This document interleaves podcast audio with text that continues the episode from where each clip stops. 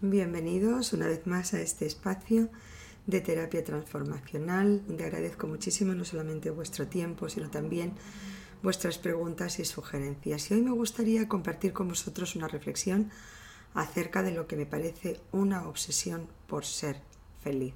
Tengo la sensación que todo el mundo quiere darte los consejos para ser feliz, 10 consejos para la felicidad, consigue la felicidad, encuentra tu felicidad, mi super felicidad, cómo consigues la felicidad. Y creo que lo veo como, lo siento como una obsesión. Y la pregunta que a mí me sugiere es si lo más importante de nuestra vida es ser feliz.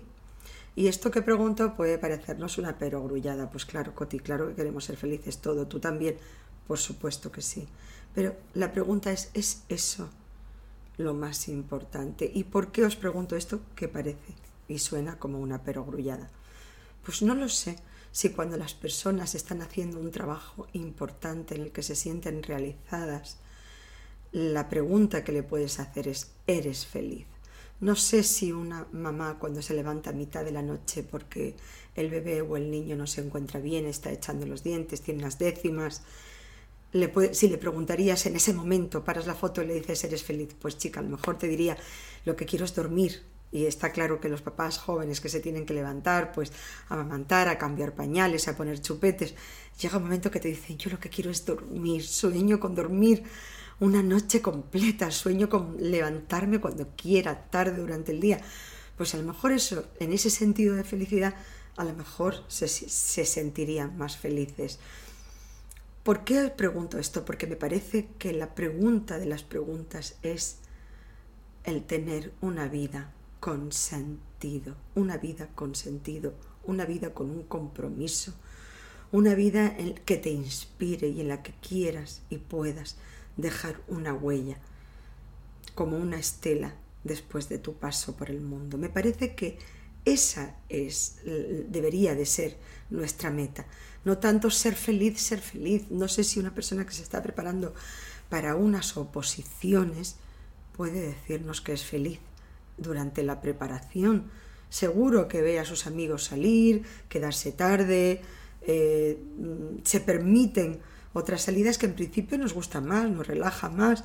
¿Quién quiere la tensión de unas oposiciones? ¿Quién necesita eso? No sé si un policía que está trabajando y cuidando un recinto le preguntarías en ese momento, ¿eres feliz? No sé si un médico que está pasando haciendo guardias, le preguntas, ¿eres feliz a mitad de la noche? A lo mejor he tenido un día difícil, no ha dormido y mañana tiene, mañana continúa trabajando. No sé si te va a decir, soy feliz. Pero creo que la pregunta es, ¿tienes una vida con sentido? Lo que en inglés, que es tan bonito, el, término es meaningful life. Si es una vida con contenido, una vida con, que, que, suponga, que tenga una repercusión, por pequeña que nos pueda parecer que es esa repercusión, seguro que es más grande de lo que pensamos.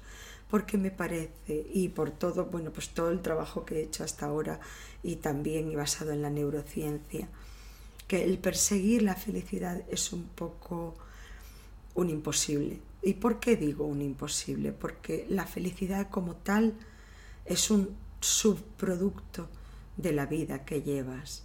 No es una, o no, no la deberíamos de convertir en una meta en sí. Es la consecuencia de tener una vida con sentido. Es la consecuencia de poder parar y cuando miras hacia atrás o hacia adelante o a tu alrededor, decir estoy satisfecha y cuando apoyas la cabeza en la almohada al final del día, te sientes orgulloso, orgullosa de lo que has hecho, de lo que has podido aportar, y me refiero a aportar en todo, hasta tener tiempo de escuchar a un amigo y simplemente sentir su dolor o participar en su alegría o hacerle saber al otro que no está solo, reforzar los lazos de familia, de pareja, darte un tiempo para ti mismo. Pero vamos, que me parece, y ahora que he estado, pues eso, estás en los aeropuertos, estás en las, en, las tiendas de libros y es todo como tú dices, qué obsesión, los, los consejos, el secreto de la felicidad. me parece que la felicidad, como os he dicho, es un subproducto, es algo que obtienes como consecuencia y como resultado después de tener una vida con sentido, una vida con propósito. Y a veces, para tener ese sentido y ese propósito, te tienes que disciplinar, lo que decíamos antes.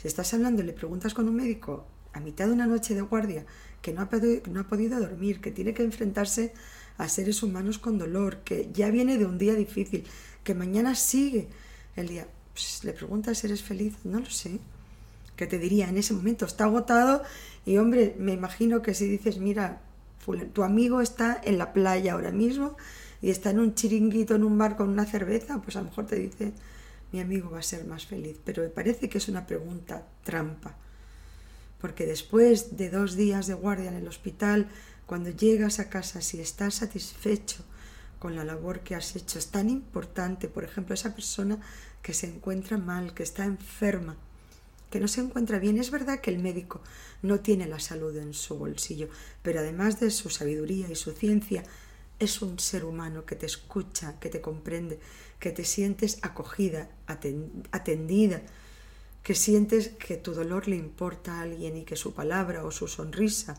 alivia mucho de tu sufrimiento, de tu intranquilidad, de tu inseguridad. Pues al final del día, el, bueno, pues la cerveza en el chiringuito da para lo que da y muchas veces después de que subes a tu casa dices, madre mía, la de tonterías que he oído esta noche y tal vez pues si tienes una vida con sentido, es verdad que a lo mejor no es la vida más sencilla, más fácil, pero al final del día te sientes orgulloso, orgullosa de lo que has hecho. Y pongo, por ejemplo, además de los, de los médicos, y podríamos poner, además de los padres, a muchísimos gremios, pero un profesor, un profesor, y yo siempre lo digo, si he sido alumna que me ha gustado estudiar, si alguien ha desarrollado en mí la pasión por la lectura, por el estudio, pues ha sido gracias a mis profesoras, a mis maestras, que fueron las primeras que desarrollaron en mí esa pasión, a mi madre, por supuesto, que fue la super primera que me inculcó esa, esa, esa ambición por saber, por conocer, por estudiar, por aprender, por aprovechar el tiempo. Entonces, bueno, eh, evidentemente, pues a lo mejor estas madres, estas maestras, al fin y al cabo eran maestras de un pueblo muy pequeñito. No sé cuánto, cuán feliz podían decir que eran si les preguntabas, pero han dejado una secuela un impacto, y estoy segura que no solamente en mi vida, en la, vida de todos los alumnos que llegamos a estar en sus clases o, o, en mi caso, pues de mis hermanos, que tuvimos la suerte de tener a mis padres, ¿no? Entonces, bueno, solamente hacer, hacer en voz alta esa reflexión con vosotros me encantará que me digáis qué es lo que pensáis de eso. Si yo he sido la única que se ha saturado este verano con tanta pregunta de los consejos para conseguir la felicidad. Y bueno, muchísimas gracias por escucharme, por atenderme, por comprenderme y por escribirme. Gracias, Cotia Serín, Terapia Transformacional.